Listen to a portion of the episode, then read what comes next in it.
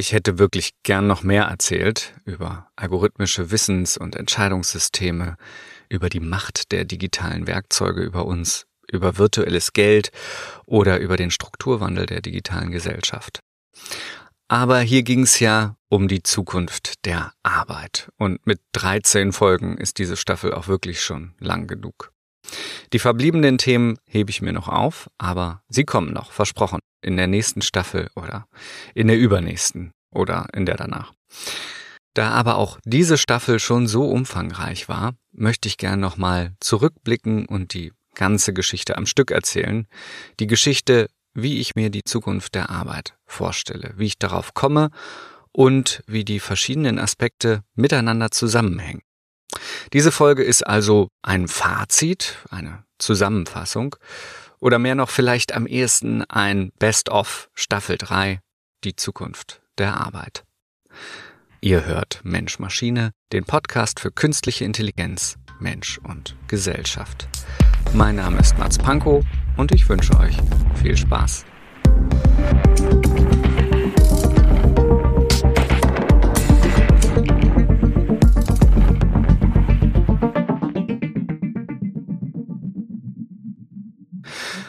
Alles ging los mit der Frage, werden uns die Maschinen die Arbeit wegnehmen? Werden die Algorithmen immer schlauer und die Roboter immer filigraner und taktiler, bis sie alles, was zu tun ist, auch ohne uns erledigen können, so dass wir dann in der Hängematte liegen und die Früchte der technischen Evolution genießen können.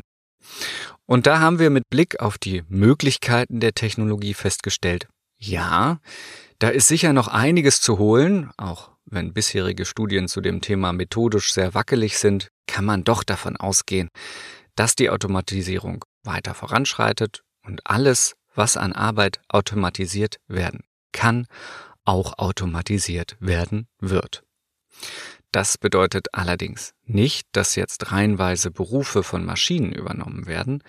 Jeder Job besteht ja aus einem breiten Spektrum verschiedener Tätigkeiten, die sich teilweise automatisieren lassen, teilweise aber wahrscheinlich auch nicht. Es bleibt also immer ein gewisser Anteil von Arbeit, für den man ein Bewusstsein braucht. Bewusstsein von sich, von der Welt und von dem, was man mit dieser Arbeit eigentlich erreichen möchte. Und genau das haben Maschinen nicht und werden es wohl auch nicht entwickeln. Zumindest sieht es danach nicht aus. Das habe ich in der ersten Staffel lang und breit erklärt und äh, sollten die Maschinen doch irgendwann ein Bewusstsein entwickeln, dann sind alle Theorien und Spekulationen ohnehin obsolet. Auf diese Zukunft von bewussten Maschinen können wir uns nicht vorbereiten. Bewusstsein, das braucht man für das Erkennen von Problemen, für die Lösungsfindung, für die Überwachung der Maschinen, für die Übersetzung einer indifferenten Welt in differenzielle, maschinenlesbare Daten. Man braucht es aber auch für Empathie, für Originalität, Kommunikation und einiges mehr. Und natürlich sind diese Fähigkeiten für unterschiedliche Berufe unterschiedlich wichtig und deshalb werden in einigen Berufen mehr Tätigkeiten automatisiert werden als in anderen. Aber es wird bei den allermeisten Berufen sicher ein Anteil übrig bleiben, der von Menschen und nur von Menschen gemacht werden kann und muss. Wir können uns die Zukunft der Arbeit also wahrscheinlich in etwa so vorstellen, dass die smarten Assistenten, die wir ja schon jetzt immer um uns haben, in unseren Computern, im Telefon, in äh, Home-Assistenten, immer besser werden und uns immer mehr Tätigkeiten abnehmen können. Wir können ihnen einfache Aufgaben übertragen, so wie heute schon zum Beispiel die Erinnerungsfunktion im Kalender, oder wir trainieren sie gezielt auf bestimmte Aufgaben per Robotic Process Automation. Wir können uns aber auch von den Algorithmen beobachten lassen, sodass diese dann durch Datenauswertung selbstständig Muster in unserer Arbeit erkennen und uns imitieren können. Also in etwa so, wie Algorithmen heute schon passable Musikstücke selbst generieren können, indem sie die Muster der Komposition aus riesigen Musikdatenbanken abstrahieren. Je smarter die Assistenten werden, desto mehr Daten und Verhalten wir ihnen zur Analyse zur Verfügung stellen, desto mehr werden sie auch auf Augenhöhe mit uns rücken. Und auch wenn sie uns dabei in vielen Tätigkeiten überholen werden, in vielen haben sie das ja auch schon, seit 80 Jahren rechnen Computer schneller als jeder Mensch, bleiben sie dennoch immer auf unsere Zuarbeit und Kontrolle, auf unsere Einsicht, kurz auf unser Bewusstsein angewiesen. Die Arbeitsteilung ist, wir denken, die Maschinen rechnen. Die Zukunft der Arbeit liegt also nicht in der Konkurrenz zu ebenbürtigen oder überlegenen Maschinen, sondern in der Kollaboration diverser Fähigkeiten zwischen verschiedenen Menschen, zwischen Maschinen und Maschinen, aber eben auch zwischen Mensch und Maschine. Damit die Maschinen uns aber überhaupt erst unterstützen können, müssen wir ihnen erstmal unser Wissen in einer Form zur Verfügung stellen, die diese auch verarbeiten und für uns aufbereiten können so wie zum Beispiel bei Google Maps, das erst aus den Bewegungsprofilen von Millionen Nutzerinnen lernen muss, wie man sich wo durch die Stadt bewegen kann, um dieses Wissen dann abstrahiert und verrechnet in der Routenplanung als Assistent wieder für uns zur Verfügung stellen zu können. Wir trainieren die Algorithmen also schon jetzt täglich mit unseren Nutzungsdaten. Oft müssen wir sie aber auch ganz explizit füttern, um zu den gewünschten Ergebnissen zu kommen. So zum Beispiel, wenn wir eine Suchanfrage stellen bei Google oder einer anderen Suchmaschine, dann müssen wir diese Frage erst auf die Logiken der Suchmaschine anpassen, damit sie uns dann auch das gewünschte Ergebnis ausspuckt. Auch wenn diese dadaistisch umformulierten Sucheingaben für Menschen dann gar keinen Sinn mehr machen würden. Und auch diese Zuarbeit und Anpassung von Weltwissen und menschlichen Bedürfnissen an die formale Logik der Maschine kennt bereits eine eigene Berufsbezeichnung heute schon, und zwar den oder die Sachbearbeitende. Die Aufgabe von Sachbearbeitenden ist es meistens reale Fälle, Begebenheiten auf die formalen Anforderungen von zum Beispiel Gesetzen, Versicherungstexten, Verfahrensregeln und so anzupassen. Und das ist am Computer nicht anders. Denn genau wie bei den Algorithmen von Computern geht's da um formale Regelkodizes. Und mit der zunehmenden Automatisierung vieler Tätigkeiten wird auch der Bedarf einer Übersetzung realer Zusammenhänge in maschinenlesbare Aussagen und Daten stetig steigen.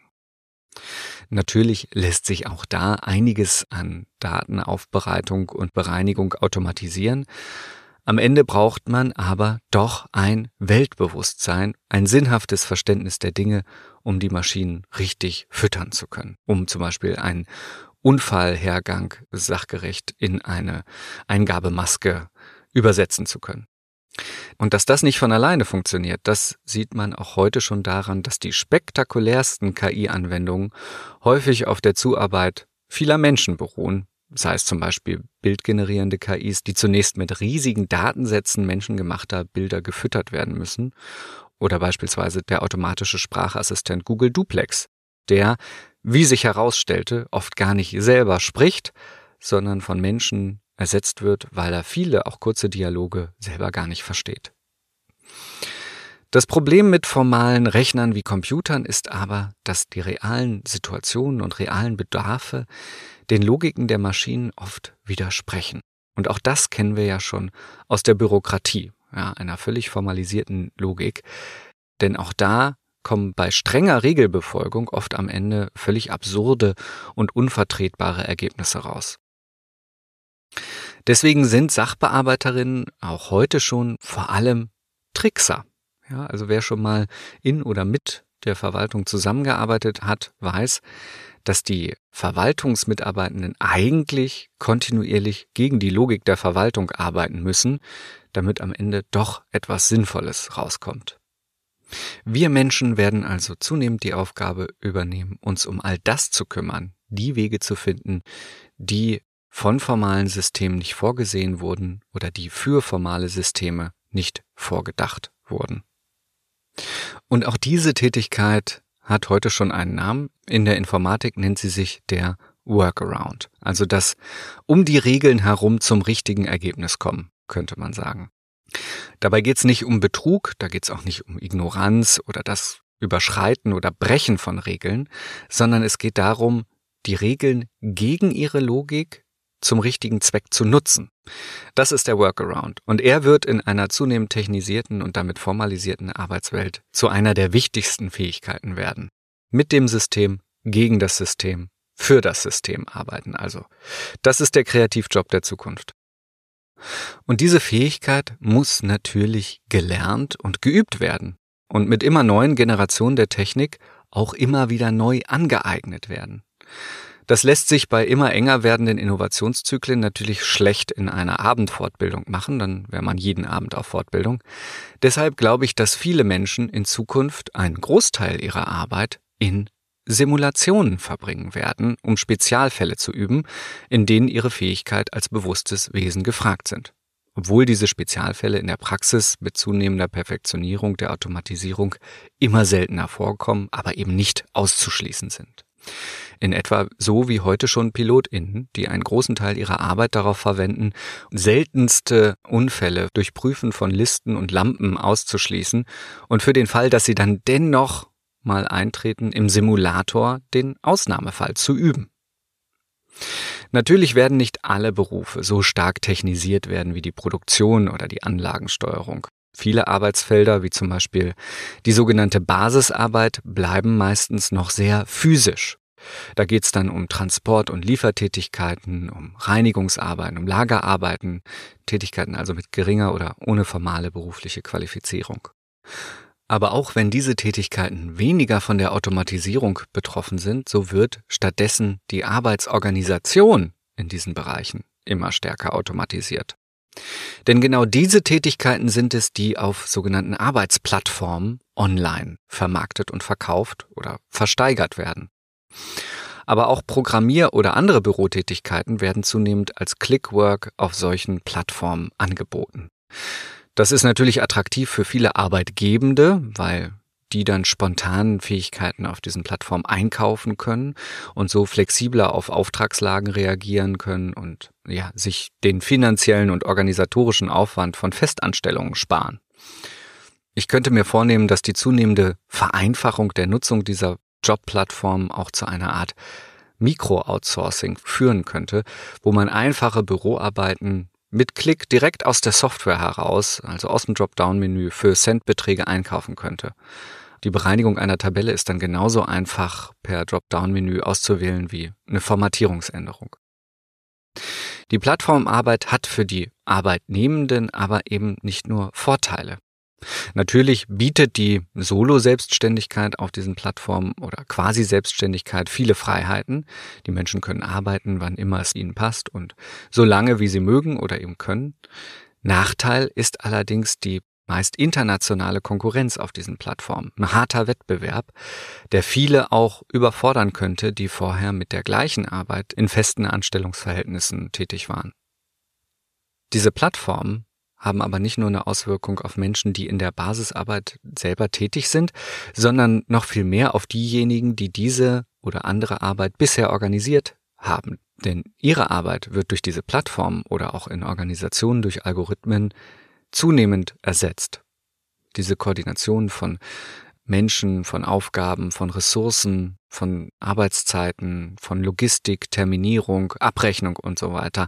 Das ganze mittlere Management, das ist alles heute schon weitestgehend automatisierbar.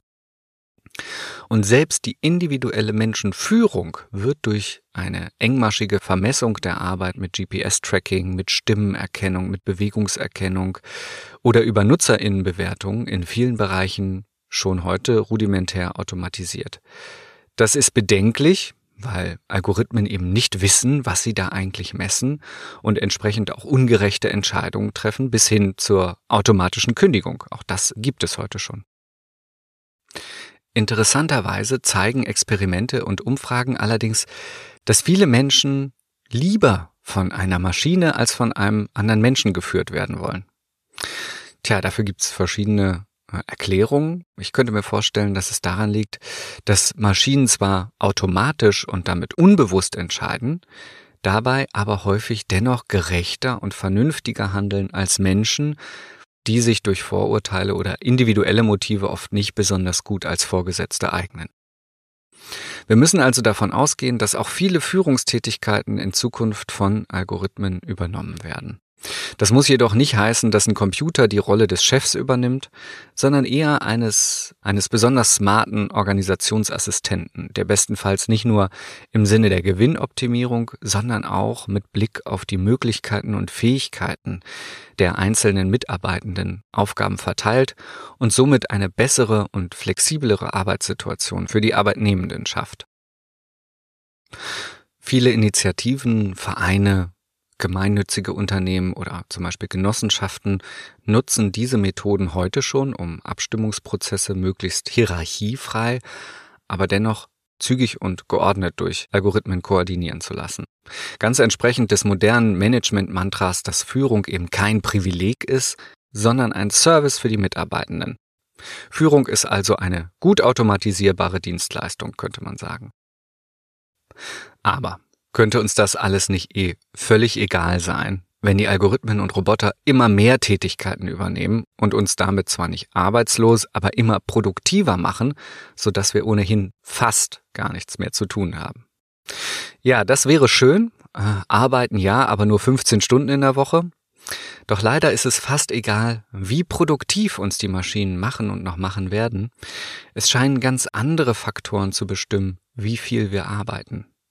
Denn in immer größeren und komplexeren organisatorischen Gebilden muss immer mehr Arbeit auch auf Abstimmungsprozesse verwendet werden oder Arbeit läuft durch wenig ziel- oder wirkungsorientierte Führung ins Nichts.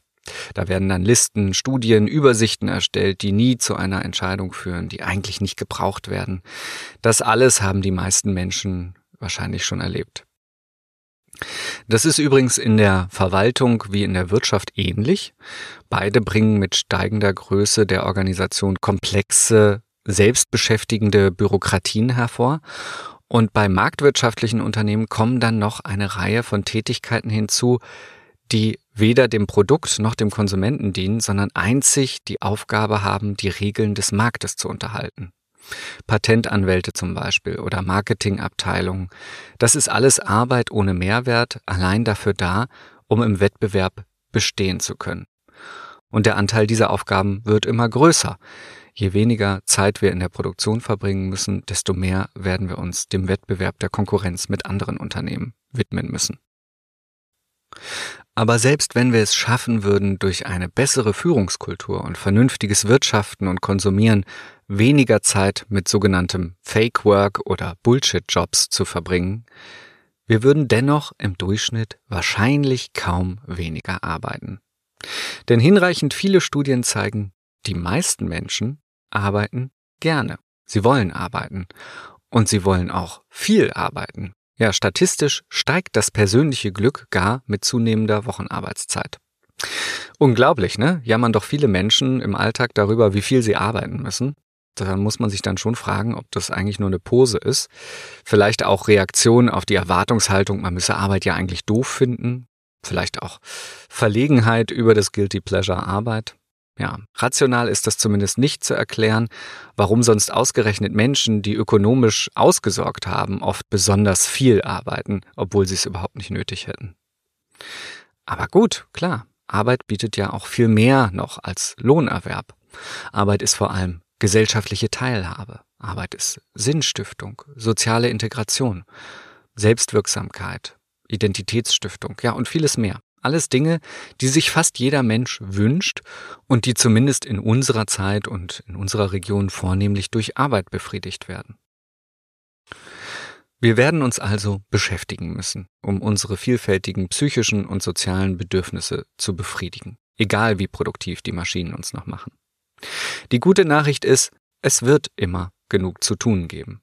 Denn Arbeit gibt es immer so viel, wie es Probleme auf der Welt gibt. Es braucht nur Institutionen, Menschen oder eben Algorithmen, die diese Probleme erkennen und mit hinreichender Zeit und Fähigkeiten von Menschen zusammenbringen und jene koordiniert und motiviert, diese Probleme zu lösen. Das ist Arbeit und das muss nicht immer Lohnarbeit sein.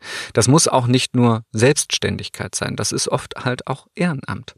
Das ist oft aber auch einfach familiäre Kümmerarbeit.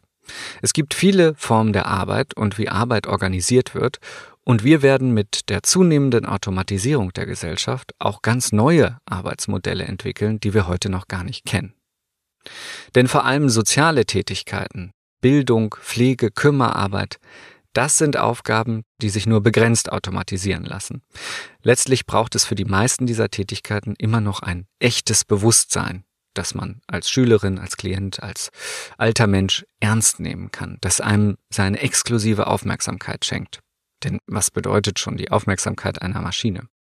Soziale Arbeit durch Computer oder Roboter ersetzen zu wollen, ist in etwa wie die Vorstellung, ein Buch vorzulesen und ein Hörspiel anzumachen, sei für die Entwicklung von Kindern in etwa gleichwertig. Das ist es natürlich nicht. Die entscheidende Frage ist allerdings, wie organisieren wir diese Arbeit der Zukunft? Und ich muss gestehen, diese Frage ist bisher noch nicht befriedigend beantwortet. Klar ist nur, bisherige Konzepte wie Grundeinkommen und dann auf die Selbstentfaltung und das Verantwortungsbewusstsein der Menschen zu vertrauen, greifen angesichts der Diversität menschlicher Bedürfnisse und Fähigkeiten und vor allem der Vielseitigkeit gesellschaftlicher Anforderungen, des Arbeitsbedarfes also, voraussichtlich zu kurz. Man müsste sich schon wundern, wenn Menschen von sich heraus ausgerechnet genau die Aufgaben in genau der Zusammensetzung erledigen wollen, die in Zukunft für ein gutes gesellschaftliches Zusammenleben erforderlich sind. Ja, klar, Arbeit und Entlohnung trennen sich seit über 100 Jahren kontinuierlich voneinander und das wird wahrscheinlich auch so weitergehen. Traut man den historischen Linien, wird sich unsere Existenzsicherung zunehmend zu einer Art Grundeinkommen entwickeln und das ist ja aus persönlicher und ethischer Sicht auch schön, aber damit ist das zentrale Problem der automatischen Gesellschaft noch nicht gelöst. Und das lautet, wie bringen wir Menschen mit den verbleibenden Problemen zusammen? Und zwar unter Bedingungen, wo sie diese Probleme gut und gerne und motiviert lösen können. Kurz, wie schaffen wir in einer automatischen Gesellschaft gute Arbeit? Da schaue ich vor allem auf den Staat und auf die Zivilgesellschaft selbst, denn die Marktwirtschaft ist durch ihren Gewinn- und Optimierungsimperativ ausgerechnet zur Organisation von sozialer Arbeit nicht gut geeignet. Da werden wir uns neue Lösungen einfallen lassen müssen, aber sie werden uns sicher auch einfallen. Das war bei jeder gesellschaftlichen Transformation bisher so und so wird es auch dieses Mal sein. Eins ist sicher. Die Zukunft der Arbeit ist Arbeit. Vor allem Arbeit am Menschen, Kümmerarbeit, Zivilisationsarbeit. Und ich glaube, wir können uns darauf freuen. Das war ein Parforce-Ritt durch die dritte Staffel zum Thema Zukunft der Arbeit.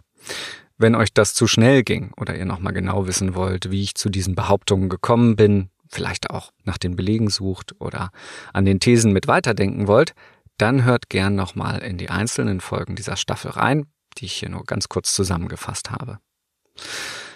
In der nächsten Staffel geht es um den Staat. Ja, es hat sich jetzt schon fast ein bisschen angekündigt gegen Ende dieser Staffel. Da habe ich nach einigen Jahren in der Verwaltungs- und Politikberatung noch eine Rechnung offen. Ich glaube nämlich, dass nur ein vollautomatisierter Staat unsere Demokratie retten kann und retten muss. Wie ich darauf komme, das erkläre ich dann in ein paar Wochen in der nächsten Staffel von Mensch Maschine, dem Podcast für künstliche Intelligenz, Mensch und Gesellschaft. Mein Name ist Mats Pankow. Bis dahin, macht's gut.